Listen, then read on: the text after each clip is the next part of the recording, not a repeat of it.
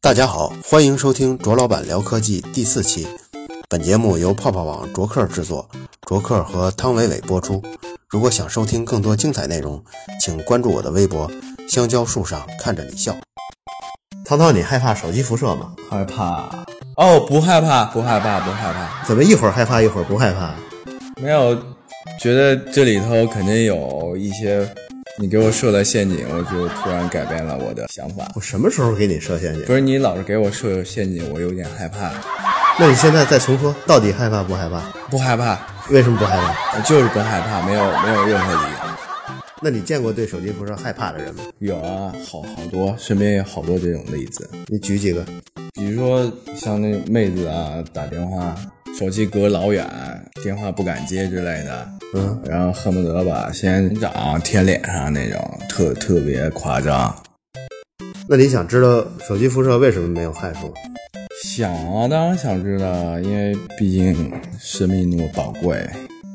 其实最近几年，各个科技媒体做的手机辐射无害的，或者手机辐射科普的这些知识，远远多于前几年。不知道你发现没有？没有，从来不看这些新闻，对，也不看书，对。那我看你成天盯着屏幕，盯屏幕我在写东西啊，除了写东西呢，写东西还是写东西啊。你不是这样的人。我就是这样的人，我是一个工作积极认真的呃九零后小伙子。你是因为没女朋友。那好吧，那可以也可以这样说。可是我昨天下午我看你，你说你上班呢，我看你看电影呢。没有，我在看电影是怎么拍摄的， 嗯幕后幕后花絮。就我们是了解一样东西，我们啊，好好必须要。好，我我跟你说说手机辐射为什么没有害处。啊，你说就我们原来在中国计量科学院做过测试，对？那会儿你还没你呢，你对。不是前几天吗？前几天你不是去那边做这个实验吗？什么前几天呀？不是原来吗？原来就是前什么原来呀？二零嗯、说二零一一年的一月份，你没来吧？没有，还没有。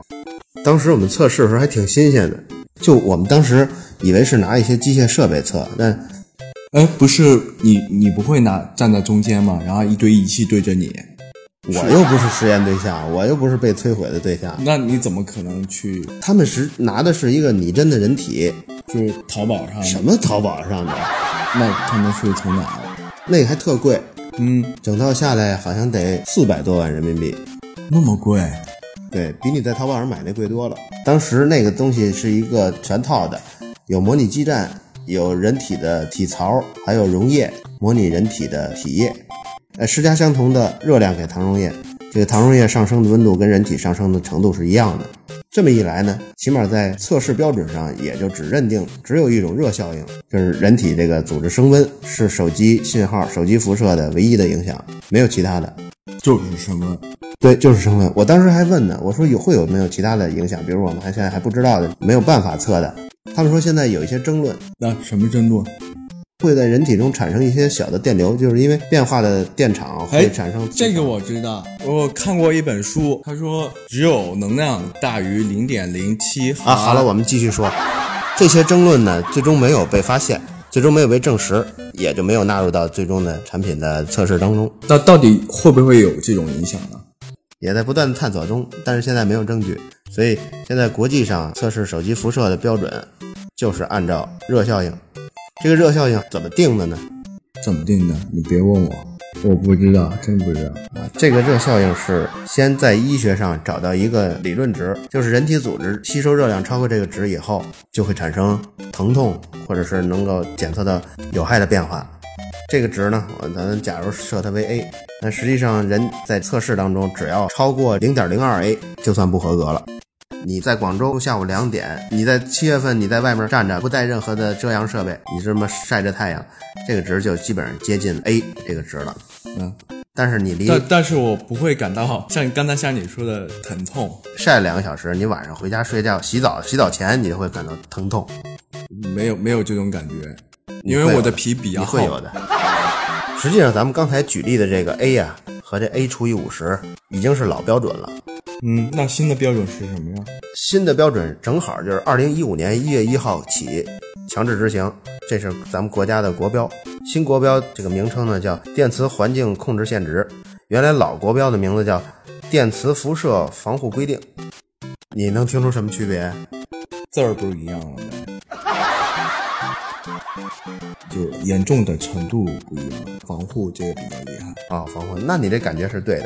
老国标是一九八八年定的，那会儿你出生了吗？没有，还差一点。它这个规定是一九八八年颁布的，实际上在颁布之前制定规定的时候，也得有个两三年的收集资料啊、整理啊。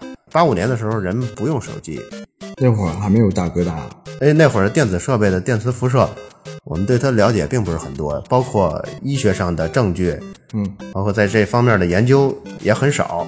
也就是说，放到现在已经不符合现在的应用了。但那会儿的值是比现在大还是比现在小？如果挨条看的话，现在这二零一五年的新的规范，相当多的条目上都放宽了非常多，就是因为经过这二十多年的国内外的各种研究以后，就发现我们对移动设备或者对电子设备的电磁辐射不需要太担心，很多条目都弱化了很多。这新版的这个国标中有一些设备就是豁免的，就是你根本不用去测试，比如说零点一兆赫兹到三兆赫兹，发射跟接收功率在三百瓦以内的是可以豁免，然后三兆赫兹到三百 G 赫兹这个信号频段一百瓦内的也可以豁免。哪些东西在这个范围之内呢？各大移动通信商的基站就在这个范围之内，基站的功率大概就是一般的用二十瓦的常见，就是天线的发射功率。偶尔在一些偏远的地方需要覆盖面更大的时候，可能能用到六十瓦的，但是他们都在三百瓦、一百瓦之内。哎，那如果我站在基站下面，会不会在对我造成一定的影响？就比如说我在基站下面聊天，用手机聊天，会这样信号不是会好一点？不会，你以为站在基站下会好一点吗？有一个专业术语在通讯中，就叫灯下黑，呃，盲区就你可以理解成盲区，确实叫覆盖不到你对。如果你在基站下的某一些位置，你可能一点信号都没有。哦，原来是这样啊。那好，我还是得多要读点书啊，出去会被人家笑话。基站对人体的辐射远少于手机的辐射，虽然基站的功率远远大于手机的功率。比如说，基站你刚才咱们举例啊，二十瓦和六十瓦，这都是典型值。而手机的信号发射功率呢，可能就是零点几瓦，这个是它的典型值。但是为什么说手机接收发射信号时候的功率对人的辐射更大呢？就是因为这个高频的信号，这个随着距离的增大，它衰减的很快。比如说你离它一厘米的时候，咱们不说单位了啊，你离一厘米，然后这个辐射的数值是二百，一米的时候，可能一下就变成二了。基站就是这种情况，你通常离基站会有个几百米到一两公里的范围。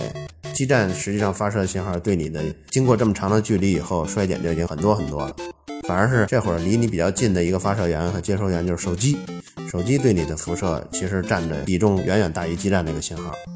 所以有些小区里头经常会发现有些居民一块儿拉着横幅反对这个小区里建基站，说基站对我们这个辐射造成伤害，我们要反对的建基站，甚至是基站已经建好了，然后他去把它基站给破坏了，拆了是啊吗？不给拆了，拿铁锹给它拍坏了。嗯，然后拿拿卖钱。那这样的小区里整个的信号就会不好。你拿着手机打电话的时候，你的手机就只好增大发射跟接收功率，来保证信号的强度，来保证通话质量。那肯定还是信号不好的时候造成的辐射更大。